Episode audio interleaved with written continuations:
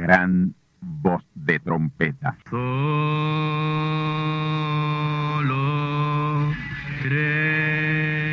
Saludos amigos y hermanos radioyentes. Están ustedes en sintonía con la audición radial Gran Voz de Trompeta, con el mensaje final de Dios al mundo, a la iglesia y a su pueblo escogido.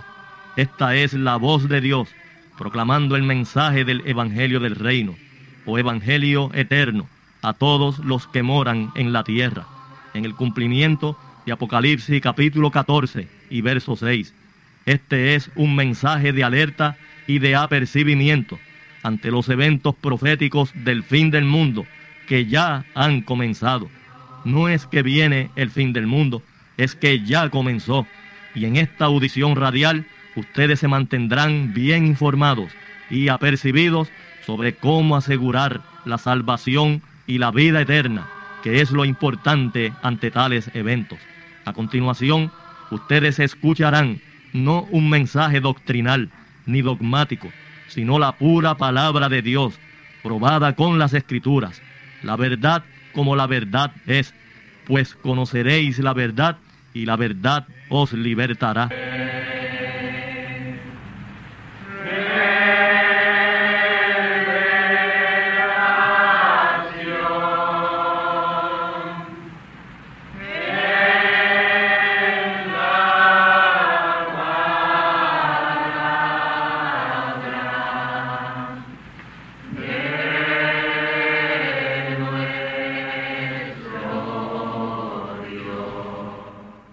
Apocalipsis capítulo 8 versículo 13. Y miré y oí un ángel volar por en medio del cielo diciendo en alta voz, ay, ay, ay de los que moran en la tierra, por razón de las otras voces de trompeta de los tres ángeles que han de tocar. Mi tema en esta ocasión, como ya les he anunciado, los tres ayes apocalípticos bajo los juicios del sexto sello. Leímos y señalamos en Apocalipsis 8:13 y vamos a leer en Apocalipsis 9, 1 al 12 sobre el primer ay apocalíptico, pues en este capítulo número 9 están los dos primeros ayes. El tercer ay está en el capítulo 12 de Apocalipsis. Amigos y hermanos radioyentes, entiendan que en un mensaje de 45 minutos es imposible la explicación completa de casi tres capítulos de Apocalipsis con 44 versículos que hay que utilizar para la descripción de ello. Vamos entonces al tema, los tres ayes apocalípticos bajo los juicios del sexto sello. De inmediato vamos al grano, a la sustancia, sin dar vueltas y rodeos. Vamos al primer ay, que es una invasión de espíritus inmundos y demonios sobre la tierra a través de la cuarta dimensión, personificados, tomando forma corpórea. Noten en Apocalipsis capítulo 9 y verso 1 al 2 lo que sucede cuando desciende a la tierra esa estrella, que no es una estrella literal, sino un ángel mensajero estrella. A esa estrella que es un mensajero con la plenitud de Dios le fue dada la llave del pozo del abismo. Y ese pozo del abismo es la quinta dimensión o región de los perdidos, tanto demonios como espíritus inmundos. Ahora, demonios y espíritus inmundos son dos cosas distintas.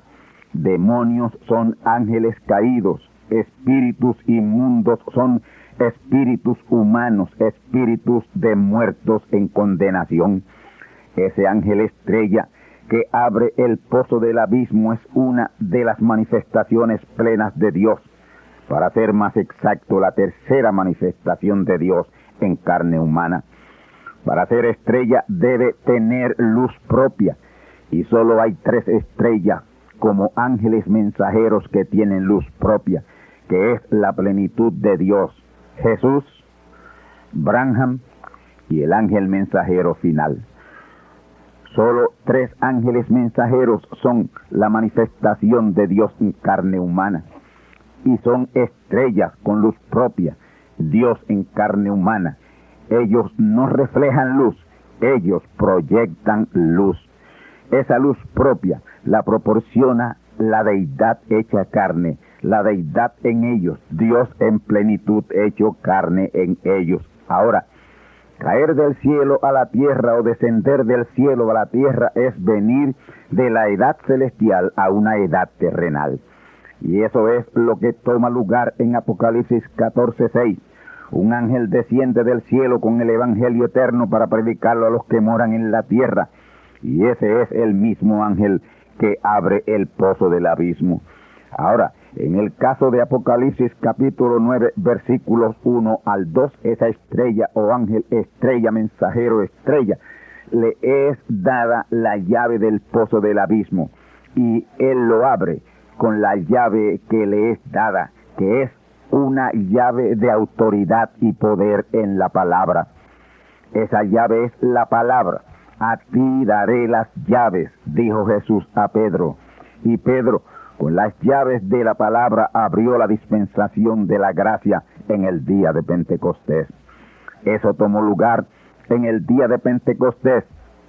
Pedro usó las llaves de la palabra y abrió esa dispensación y tres mil almas entraron al reino.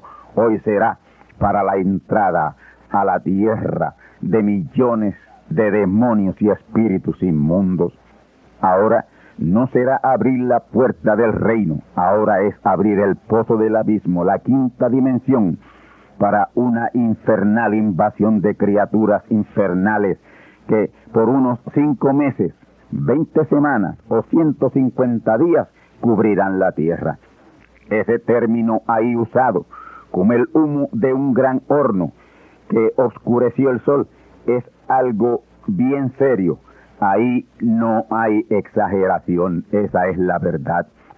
Ahora, esto no es de manera literal, sino espiritual. El sol representa o simboliza a Dios.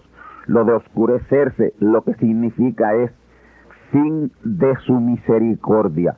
No habrá misericordia en ese tiempo. En ese tiempo que estarán los juicios cayendo sobre los que han rechazado la palabra, para los que han rechazado el mensaje final de Dios, crucificando a Cristo la palabra por tercera vez.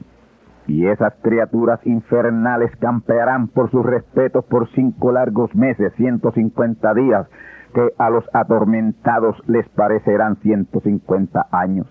Y quienes más afectados serán será el sexo femenino, por lo que Dios les reveló al profeta mensajero William Marion Brannan al respecto. Esas terribles criaturas con cara de hombres y largos cabellos de mujeres vienen de parte de Dios para atormentar día y noche a las mujeres que se cortaron el cabello demasiado corto como hombres. Escuchemos lo que dice la palabra de Dios en 1 Corintios capítulo 11, versículos 4 al 6 y los versos 14 al 15. Escuchemos. Todo varón que ora o profetiza cubierta su cabeza, afrenta su cabeza. Mas toda mujer que ora o profetiza no cubierta su cabeza, afrenta su cabeza, porque lo mismo es que si se rayese o se pelare. Porque si la mujer no se cubre, trasquílese también. Y si es deshonesto a la mujer trasquilarse o raerse, cúbrase. Versos 14 al 15. La misma naturaleza no se enseña que el hombre sea deshonesto criar cabello? Por el contrario, a la mujer criar el cabello le es honroso porque en lugar de velo le es dado el cabello. Ahora, esto está bien claro y está sencillamente interpretado y quiere decir exactamente lo que dice. Es afrentoso al hombre dejarse su cabello largo como las mujeres. Eso es deshonroso deshonesto, eso es perversión. Y a las mujeres es afrentoso cortarse su cabello como hombres. Eso le es deshonroso, deshonesto y de grasa perversión. Y eso es precisamente lo que ocurre hoy. Los hombres dejándose el cabello largo como mujeres y las mujeres cortándose el cabello como los hombres. Y eso es una terrible perversión que va a traer ese primer ay apocalíptico. Para ambos es que viene ese infernal juicio de esas terribles criaturas langostas parecidas a caballos, con cara de hombres y cabellos largos como las mujeres, y les atormentarán por cinco meses, veinte semanas o ciento cincuenta días, que parecerán ciento cincuenta años en esa situación. A las mujeres le atormentarán con bestiales ataques sexuales y a los hombres bestiales ataques homosexuales. Amigos y hermanos, por eso el profeta mensajero Branham dijo, por revelación divina, que las mujeres que se cortaron el cabello y especialmente se sacaron la pollina, serán terriblemente atacadas por esas criaturas infernales con cuerpos de langosta, caras de humanos y cabellos de mujer. Y ello bajo el juicio del sexto sello, porque ese primer ay viene bajo el juicio del sexto sello.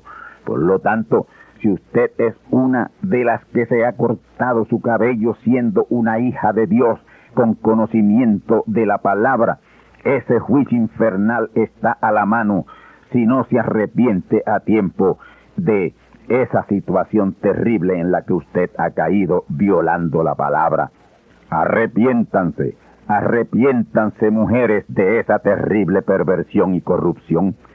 Y como punto final, la gran manifestación que viene de Dios es completamente Manuel, la más grande manifestación de la deidad en todos los tiempos.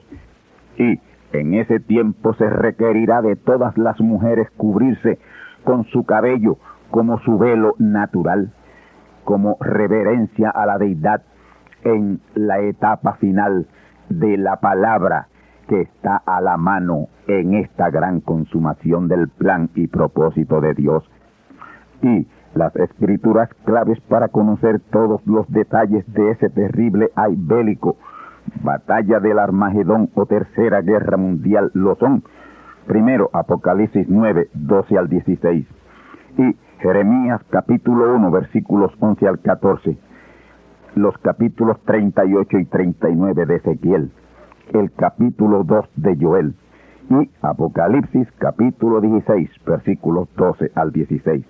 Ahora, este terrible ay bélico no puede entrar en acción hasta que esos cuatro ángeles de Apocalipsis capítulo 9 y verso 14 sean desatados.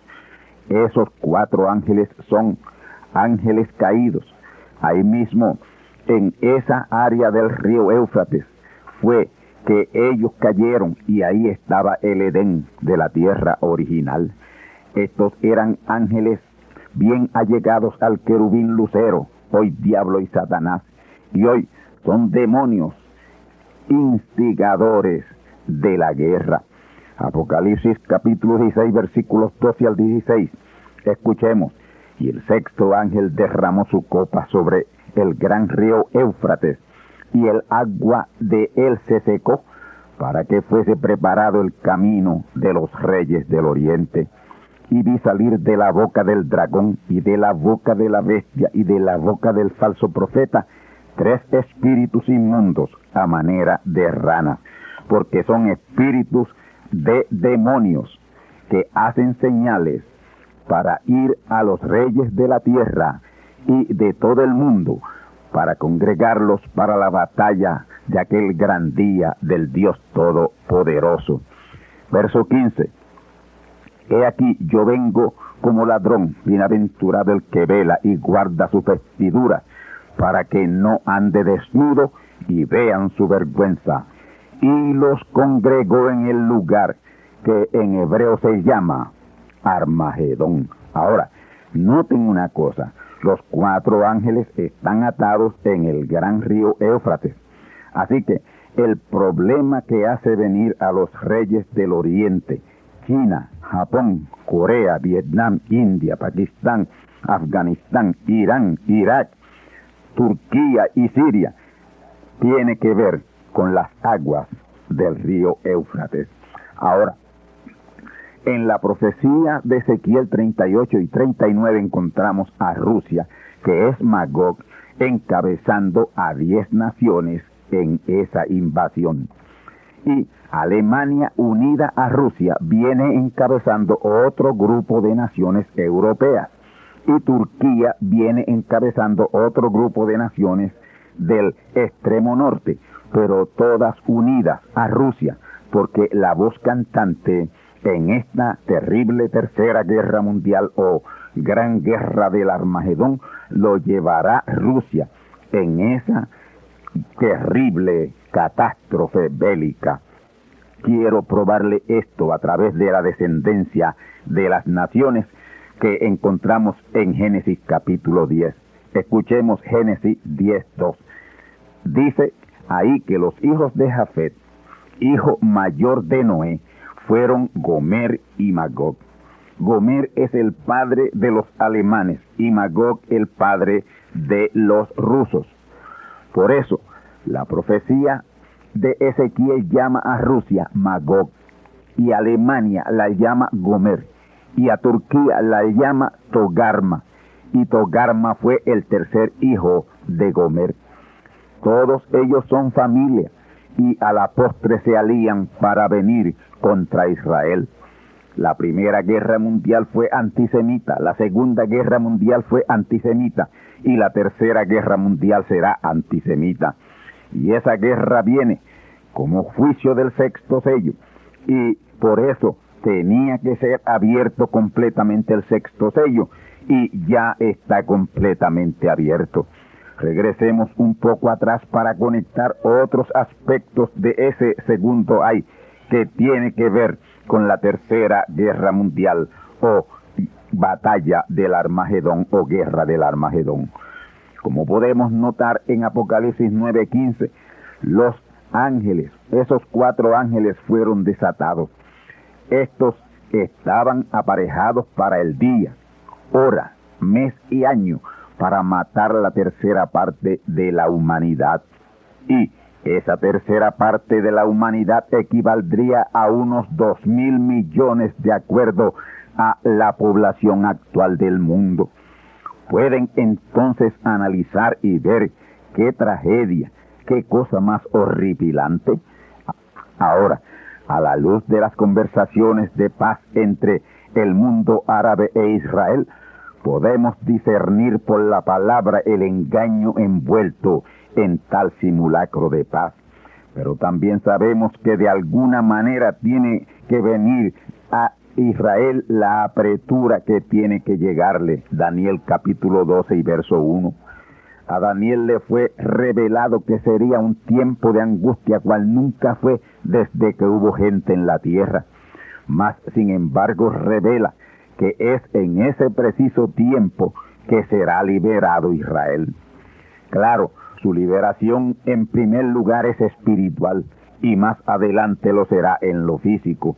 Y aunque a ustedes le parezca ridículo y sin sentido común, quiero decirles que la tercera guerra mundial o guerra del Armagedón, la victoria será de Israel. Ezequiel capítulo 38 y 39 así lo describe. Y todo esto tomará lugar bajo el juicio del sexto sello, que ya está completamente abierto desde el día 17 de abril de 1994. Los juicios del sexto sello, en este caso en particular, serán contra los enemigos de Israel. Vamos al capítulo 39 de Ezequiel para ver algo por encimita pero que declara la gran victoria de Israel contra casi el mundo entero. Primero escuchemos Joel 2.11. Y Jehová dará su voz delante de su ejército, el ejército de Gog, de la tierra de Magog, Rusia. Porque muchos son sus reales y fuertes que ponen en efecto su palabra, porque grande es el día de Jehová y muy terrible, y quién lo podrá sufrir. Dice que Jehová dará su voz delante del ejército de Magog, delante del ejército ruso. ¿Y cuál es esa voz de Dios? Esa voz de Dios es la voz de su ángel mensajero profeta. Aquellos que creen que esa antigua Unión Soviética poderosa ya no existe, están bien, bien equivocados. Ella surgirá como una poderosa federación rusa y un comunismo más fuerte, mucho más fuerte y poderoso que antes. Y ella será la iniciadora de la Tercera Guerra Mundial o Guerra del Armagedón, la provocadora de ese segundo ay, según Jeremías capítulo 1, versículos 11 al 14. Escuchad. Y la palabra de Jehová fue a mí diciendo, ¿qué ves tú, Jeremías? Y dije, yo veo una vara de almendro. Y díjome, Jehová, bien has visto, porque yo apresuro mi palabra para ponerla por obra. Y fue a mi palabra de Jehová por segunda vez diciendo, ¿qué ves tú? Y dije, yo veo una olla que hierve y su haz está de parte del aquilón. Y díjome Jehová, del aquilón se soltará el mal sobre todos los moradores de la tierra. Amigos y hermanos, esa vara de almendro es la palabra vivificada, hecha carne en el mensajero en ese tiempo. El verso 2 así lo corrobora, pues dice que esa vara de almendro representa la palabra que Dios apresurará para poner por obra. Y para Dios poner su palabra por obra, tiene que hacerlo a través de su profeta mensajero. Ahora, noten el verso 13 y 14. Por segunda vez Dios le pregunta al profeta Jeremías, ¿qué ve? Y él le dijo, yo veo una olla que hierve en el norte. Este norte aquí es norte de Jerusalén. Y al norte de Jerusalén está el territorio de Magog, que es Rusia. Y Dios le dijo a su profeta Jeremías, del norte se soltará el mal sobre todos los moradores de la tierra, lo cual equivale a decir, de Rusia se soltará el mal sobre todos los moradores de la tierra. Amigos míos, lo que fue la antigua Unión de Repúblicas Socialistas Soviéticas en el pasado, hoy es una olla hirviente que pronto derramará su hervor sobre el Oriente Medio y de ahí sobre toda la faz de la tierra. Apocalipsis capítulo 9 y verso 15 describe el efecto de esa invasión.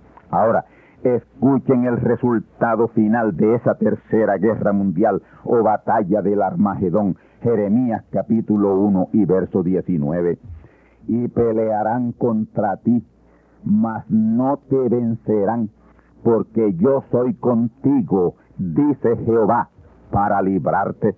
Amigos y hermanos, la tercera guerra mundial, tal como la primera y la segunda, tendrán el mismo propósito, destruir, tratar de erradicar de la faz de la tierra al pueblo de Israel. Pero así como ni en la primera ni en la segunda lo lograron, tampoco en la tercera guerra mundial o guerra del Armagedón lo lograrán. Yo le puedo probar con argumentos sólidos a ustedes que en la primera y segunda guerra mundial la victoria fue de Israel. Israel fue el victorioso. Y esta tercera guerra mundial o batalla del Armagedón, la victoria será de Israel. En ese segundo hay apocalíptico el pueblo de Israel será el único pueblo beneficiado y victorioso. Tres ismos serán erradicados de la faz de la tierra en esa tercera guerra mundial o batalla del Armagedón. Estos serán catolicismo, cristianismo y comunismo. Solo prevalecerá la verdadera iglesia del Dios viviente el pueblo de los santos y que de hecho incluye también al pueblo de Israel, a Israel espiritual. Amigos, yo podría estar haciendo profundas y tremendas revelaciones por horas y horas en las escrituras y por las escrituras que señalan ese segundo ay apocalíptico, pero el tiempo es muy limitado. Y ahora vamos al tercer ay apocalíptico. Han habido seis imperios mundiales, pero la profecía de Daniel y la profecía apocalíptica señalan siete imperios mundiales antes del establecimiento del gran reino de Dios, el reino milenial. Aquí ya estamos llegando al tema sobre el tercer ay apocalíptico. Apocalipsis 11, versículos 14 al 15. Escuchemos. El segundo ay es pasado. He aquí, el tercer ay vendrá presto. Y el séptimo ángel tocó la trompeta y fueron hechas grandes voces en el cielo que decían, los reinos del mundo han venido a ser los reinos de nuestro Señor y de su Cristo, y reinará para siempre jamás. Vamos a Apocalipsis capítulo 12 y verso 12, donde encontramos entonces el tercer ay. Por lo cual alegraos cielos y los que moráis en ellos. Ay de los moradores de la tierra y del mar, porque el diablo ha descendido a vosotros teniendo grande ira, sabiendo que tiene poco tiempo. Este es el tercer ay. Hermanos, este séptimo ángel es el tercero de los tres séptimos ángeles. Hay tres séptimos ángeles. Son tres séptimos ángeles. Está el primer séptimo ángel de las siete edades de Israel, que fue Jesús. Está el segundo séptimo ángel de las edades de la iglesia, que fue Branham. Y está el tercer séptimo ángel de la pirámide de mensajeros de las funciones ministeriales, Moisés, Elías, Jesús. Ese es el séptimo ángel que aquí en Apocalipsis 11:15 toca la trompeta proclamando el acercamiento del gran reino milenial. Daniel 2.34 dice, estaba mirando hasta que una piedra cortada no con mano, la cual hirió a la imagen en sus pies de hierro y de barro cocido y los desmenuzó. Esa piedra cortada no con mano es un profeta mensajero, la gran manifestación de Dios en carne humana. Esa es una piedra cortada a la medida de Dios, no a la medida de los sistemas denominacionales religiosos como seminarios y otras cosas. Es la palabra hecha carne en un hombre. Y esa piedra ya hace tiempo que está hiriendo a la imagen en sus pies de hierro y de barro. Hierro representa al romanismo, barro representa al comunismo y ambos se unen para establecer el reino imperial de la bestia. Apocalipsis 17, 11 y 12. Escuchemos. Y la bestia que era y no es es también el octavo, y es de los siete y va a perdición. Y los diez reyes que has visto son diez reyes que aún no han recibido reino, mas tomarán potencia por una hora como reyes con la bestia. Noten, la bestia era y no es cuando Juan estaba recibiendo la revelación apocalíptica por este tiempo, cuando fue traído al día del Señor, no era y no es, pero muy pronto vendrá a ser. En el tiempo que Juan está recibiendo la revelación, no es. No ha surgido aún ese séptimo imperio mundial. Ahora, noten que dice que es también el octavo y es de los siete como octavo es en los religiosos. Cayó Roma pagana, dejó de ser como imperio político, pero siguió como imperio religioso a través del catolicismo romano. Siete imperios políticos a través de los cuales es manifestado o mantenido un imperio religioso que viene a ser el octavo imperio cuando esté vigente el séptimo imperio político. En el séptimo imperio político es que se va a notar bien ese imperio religioso representado en la Confederación Mundial de Iglesias, encabezada por la Iglesia Católica Romana. Apocalipsis 17, 12 al 13, escuchemos. Y los diez cuernos que has visto son diez reyes que aún no han recibido reino, mas tomarán potencia por una hora como reyes con la bestia. Estos tienen un consejo y darán su potencia y autoridad a la bestia. Escuchemos Daniel 2.44. Y en los días de estos reyes levantará el Dios del cielo un reino que nunca jamás se corromperá y no será dejado a otro pueblo este reino, el cual desmenuzará y consumirá todos estos reinos y él permanecerá para siempre.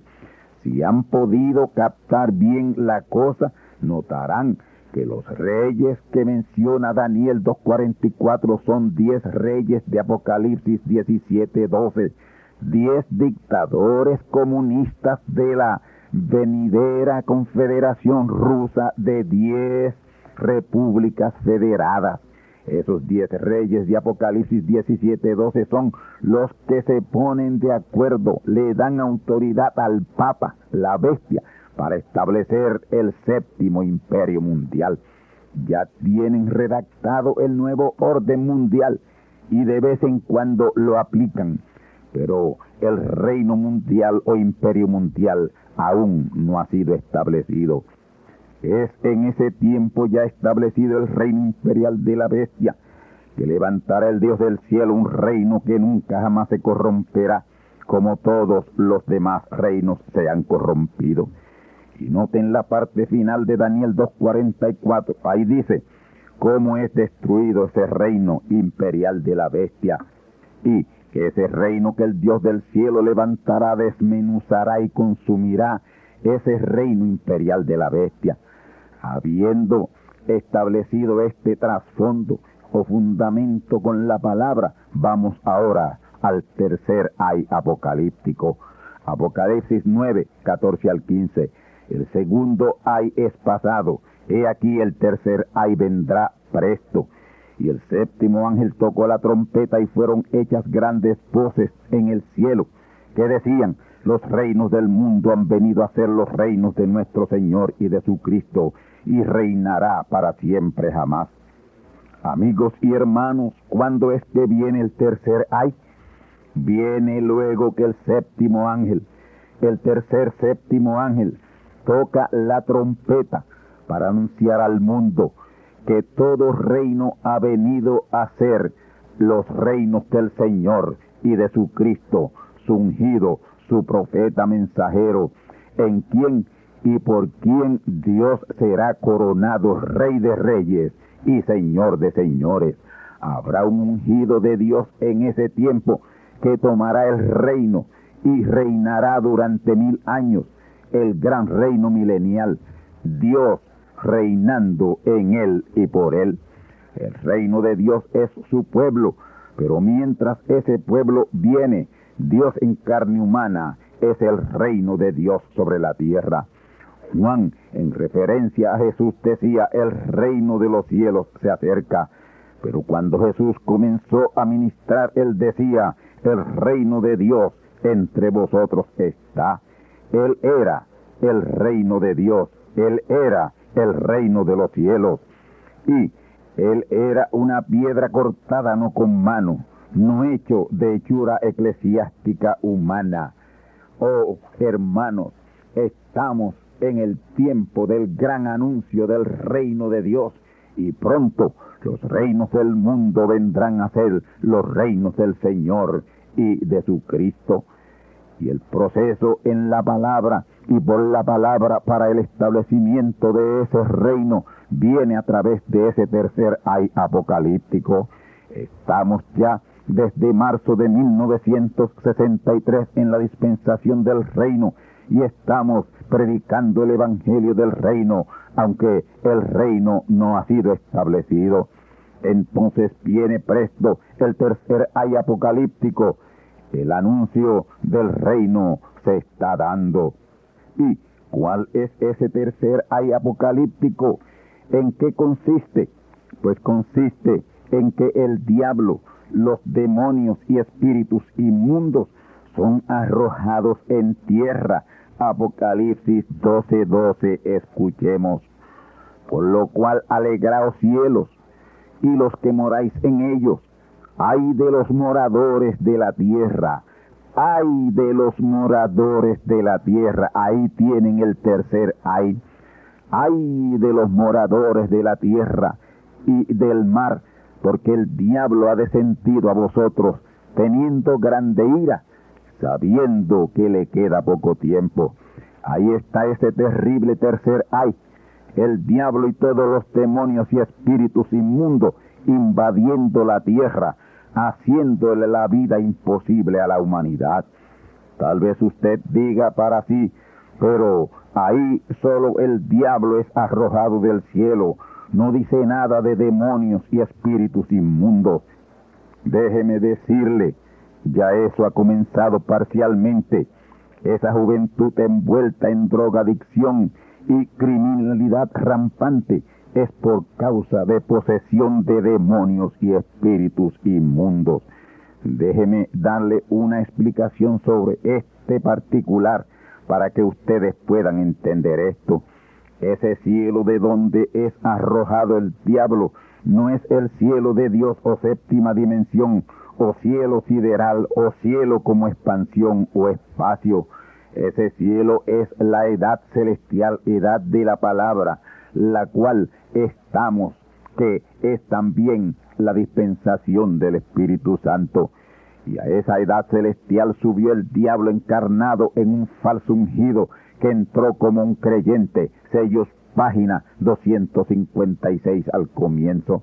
Escuchemos, el diablo aparece sobre la tierra bajo la falsa pretensión de la palabra verdadera y se asocia con la palabra, hace lo mismo que hizo su tipo Judas hace dos mil años. Que hizo Judas entró como un creyente aun siendo un diablo. Desde el principio, él nació siendo el hijo de perdición. Nunca engañó a Jesús porque él le conocía desde el principio, porque él era la palabra. Y recuerden, Judas tomó el lugar de tesorero y cayó por el dinero. Los que han estado conmigo desde el año 1978 o un poco más adelante saben de qué se trata. Se trata del falso ungido que le quiso dar cumplimiento a la visión de la carpa. Ese es el Judas que entró como un creyente, asociándose con la palabra. Sellos, página 256 Así lo revela el profeta mensajero Branham. Así como Jesús llamó a Judas y le permitió ser el tesorero de su grupo elegido, de la misma manera fue llamado ese tercer Judas y fue puesto como tesorero en el ministerio de ese ángel mensajero final.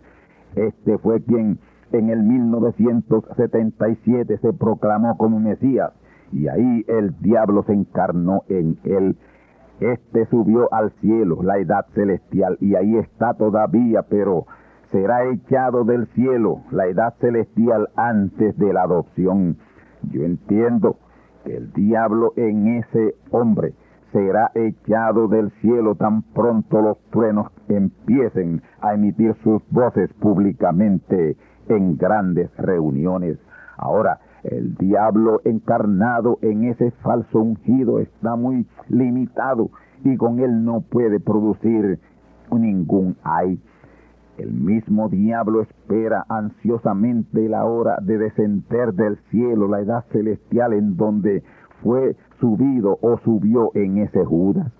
El diablo ansía desesperadamente bajar a la tierra en donde está el poderoso candidato que le hará emperador del mundo. Y ahí es el terrible tercer ay de Apocalipsis 12:12, el diablo completamente, completamente el diablo. Sellos, página 256, párrafo 2. Ahora, escuchemos Apocalipsis 22:12. Hay de los moradores de la tierra y del mar. Ahí está el hay. Hay de los moradores de la tierra y del mar, porque el diablo ha descendido a vosotros teniendo grande ira, sabiendo que le queda poco tiempo. Para los del cielo no hay problema, ese terrible hay, esa horripilante situación es para los de la tierra, espiritualmente hablando. Los del cielo son los que creen este mensaje de la edad celestial, la edad de la palabra, el mensaje del Evangelio eterno. Los de la tierra para los cuales viene ese terrible ay son religiosos denominacionales cristianos, miembros de iglesias. El diablo junto a millones de demonios desatará su furiosa ira contra los de la tierra en sentido espiritual y aún material. Ya para ese tiempo, el cual está bien cerca, Satanás y todos los demonios sabrán que le queda poco tiempo. Al fin el diablo entenderá que ha sido derrotado y que no podrá guardar más su atrio porque ya nada le queda para seguir luchando. Al fin Satanás estará convencido de que pronto dejará de ser y será consumido en las llamas del lago de fuego. Y en ese poco tiempo que él sabe que le queda se desbordará en terrible ira, aun contra los que por su maldad fueron sus amigos, sus aliados de mal. Ay, ay de los moradores de la tierra y del mar, porque el diablo ha descendido a vosotros teniendo grande ira, sabiendo que le queda poco tiempo. Moradores de la tierra son los que siguen a la imagen de la bestia que sube de la tierra. Los del mar son los que siguen a la primera bestia, catolicismo romano, que sube del mar. Apocalipsis capítulo 12 y verso 13. Y cuando vio el dragón que él había sido arrojado en tierra, persiguió a la mujer que había parido al hijo varón. El dragón es el mismo diablo, pero hecho romano, aliado con Roma Vaticana para matar a su antojo y capricho. La mujer que parió al hijo varón es Israel. Ese hijo varón son los 144 mil y también representa al hijo de Abraham, la novia tomada de entre los gentiles. Hay tres grupos que serán perseguidos terriblemente por el dragón que es una combinación de diablo y bestia romana. Esos tres grupos son la novia, los 144 mil y las vírgenes fatuas. Ahora, el Hijo en sí representa a todo verdadero creyente, la simiente predestinada de Dios. A ese pequeño grupo, esa manada pequeña, es a la que le será dada dos alas de grande águila. Y esas dos alas de grande águila le son dadas para que vuele al desierto, donde será guardada tiempo, tiempos y la mitad de un tiempo, que son tres años y medio, los tres años y medio de la grande tribulación. Y esos tres años y medio son el período de apretura de Jacob. Lo de las dos alas de grande águila es símbolo de un profeta mensajero que les estará protegiendo por la palabra. Lo de volar al desierto lo que significa es seguridad. Recuerden lo que dice el Salmo 91.1. El que habita el abrigo del Altísimo morará bajo las alas o la sombra del Omnipotente. ¿Qué es lo que Dios ha usado siempre para guiar y proteger a su pueblo? Profetas. Y durante el periodo de grande tribulación tendrá uno con las tres unciones ministeriales. Él será Moisés, Elías y Jesús. Y el ay de los 144 mil y las vírgenes fatuas será menos terrible que el ay que le producirá ese profeta a sus enemigos. Apocalipsis 12:15 dice que la serpiente que es el diablo encarnado en ese emperador religioso, un papa, echó de su boca tras la mujer un río, a fin de que fuese arrebatada del río. Ese río es simbólico, simboliza al ejército de la bestia persiguiendo tanto a los 144 mil como a la novia, como a las vírgenes fatuas. El verso 6. Y la tierra ayudó a la mujer, y la tierra abrió su boca, y sorbió al río que había echado el dragón de su boca. Esto de la tierra abrirse y tragarse el río, lo que representa es la intervención de la misma naturaleza por ese profeta en ayuda del pueblo de Dios. Él dirá la palabra y lo que él diga será hecho. Serán hechas cosas que hoy nuestra mente finita y nuestro flaco entendimiento no pueden percibir. Recordemos que en ese tiempo Dios está sobre la tierra completamente en Manuel para enfrentarse a Satán completamente, completamente el diablo. Y las cosas que sucederán de parte del Señor completamente en Manuel son inimaginables, inconcebibles a la mente humana las cosas que Dios está haciendo en favor de su pueblo. Ahora, fíjense en el verso 17, escuchemos. Entonces el dragón fue airado contra la mujer y se fue a hacer guerra contra los de la otra simiente de ella, los cuales guardan los mandamientos de Dios y tienen el testimonio de Jesucristo. Noten que el dragón fue airado contra la mujer.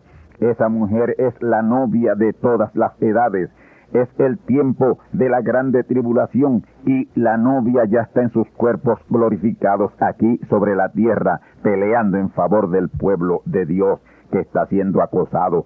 El diablo nada puede hacer contra ella y se da cuenta que está perdiendo su tiempo y entonces se lanza contra los 144 mil que son los que guardan los mandamientos de Dios y contra las vírgenes fatuas, esa gran compañía que ninguno podía contar de Apocalipsis 7.9, que son los que tienen el testimonio de Jesucristo. Y de ahí en adelante son purgados los 144 mil y las vírgenes fatuas, millones de ellas, terrible hay para ambos, y todo bajo el juicio del sexto sello, pero la novia ya no estará al alcance de esos juicios por estar en sus cuerpos glorificados. Ella está en otra dimensión, la séptima dimensión, en sus cuerpos glorificados, y eso lo representa el desierto, donde es mantenida tiempo y tiempo y la mitad de un tiempo, tres años y medio, o mil doscientos y sesenta días, el tiempo de la grande tribulación o apretura de Jacob. Desierto es símbolo para eternidad en esta profecía. Para cruzar un desierto parece una eternidad hacerlo.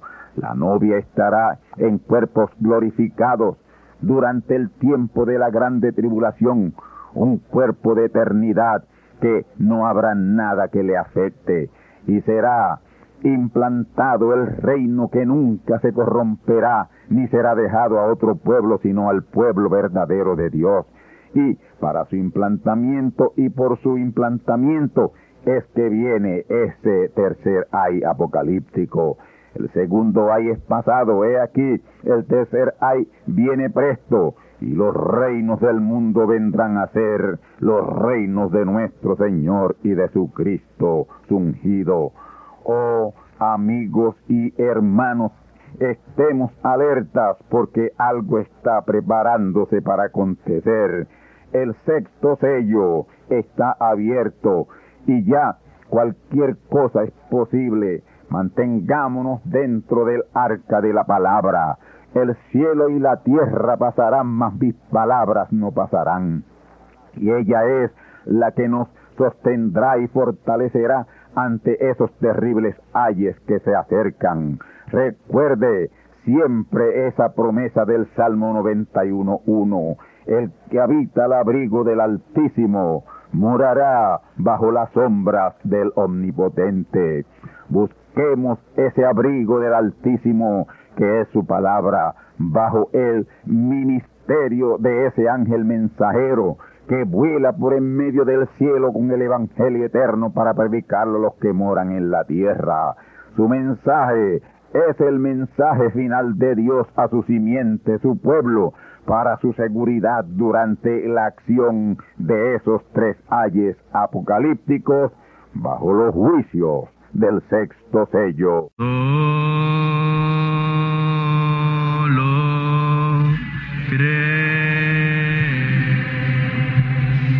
Amigos y hermanos radioyentes, han escuchado ustedes la audición radial Gran Voz de Trompeta y nuestra dirección postal es Gran Voz de Trompeta apartado 1630, Canóbanas, Puerto Rico, 00729. Una vez más, Gran Voz de Trompeta, apartado 1630, 1630, Canóbanas, Puerto Rico, 00729. Les invitamos muy cordialmente para que escuchen estas conferencias proféticas y sean apercibidos ante los eventos del fin del mundo que ya comenzó. Les deseamos pues ricas bendiciones en Cristo el Señor. Amén.